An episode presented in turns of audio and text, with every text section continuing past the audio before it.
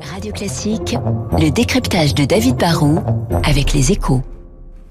Mon cher David, bonjour. Bonjour Guillaume. D'abord, dépêchez-vous de revenir ici même dans le studio parce que vous nous manquez. Bonjour, les bonjour. actionnaires de PSA et de Fiat Chrysler ont approuvé hier le principe d'une fusion entre les deux groupes. N'est-ce pas un peu risqué pour PSA de se marier ainsi avec Fiat? Hum, ah, c'est vrai que Fiat, ça fait pas forcément rêver. Hein. Déjà, c'est un constructeur dont les gammes se sont vraiment réduites. Ils font même plus la, la Panda. Et franchement, à part la Fiat 500, on voit pas trop ce qu'ils ont à proposer. En plus, c'est une marque très européenne et le groupe Peugeot Citroën est lui aussi très européen. Encore plus depuis qu'il a racheté à GM la marque Opel. Fiat, c'est un groupe qui, à première vue, ressemble à un Peugeot pas très bien géré. Donc, c'est vrai que le mariage peut sembler un peu bizarre. Voilà, en tout cas, nous avons une passion avec Lucille Bréau pour la Fiat 500.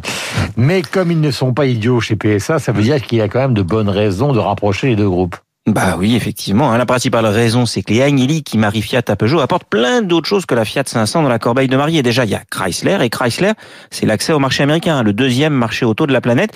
Et c'est à la fois Jeep, donc euh, les 4x4, les SUV qui se vendent très bien, mais ce sont aussi les pick-up trucks dont rêvent les Américains, hein, ces camionnettes dont l'Amérique raffole et qui sont très profitables.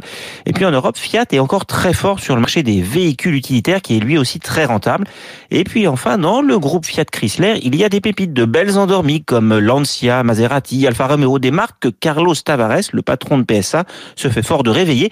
Et ça sera même peut-être plus facile de donner une nouvelle jeunesse à Alfa que d'essayer de faire de DS une marque de luxe. Donc c'est un bon mariage. Eh ben, dans l'industrie auto, on perd beaucoup d'argent quand tout va mal et on n'en gagne pas forcément beaucoup quand tout va bien. En plus, on traverse aujourd'hui une période très exigeante de rupture technologique. Il faut investir massivement dans l'électrique, la réduction des émissions de CO2, la voiture autonome.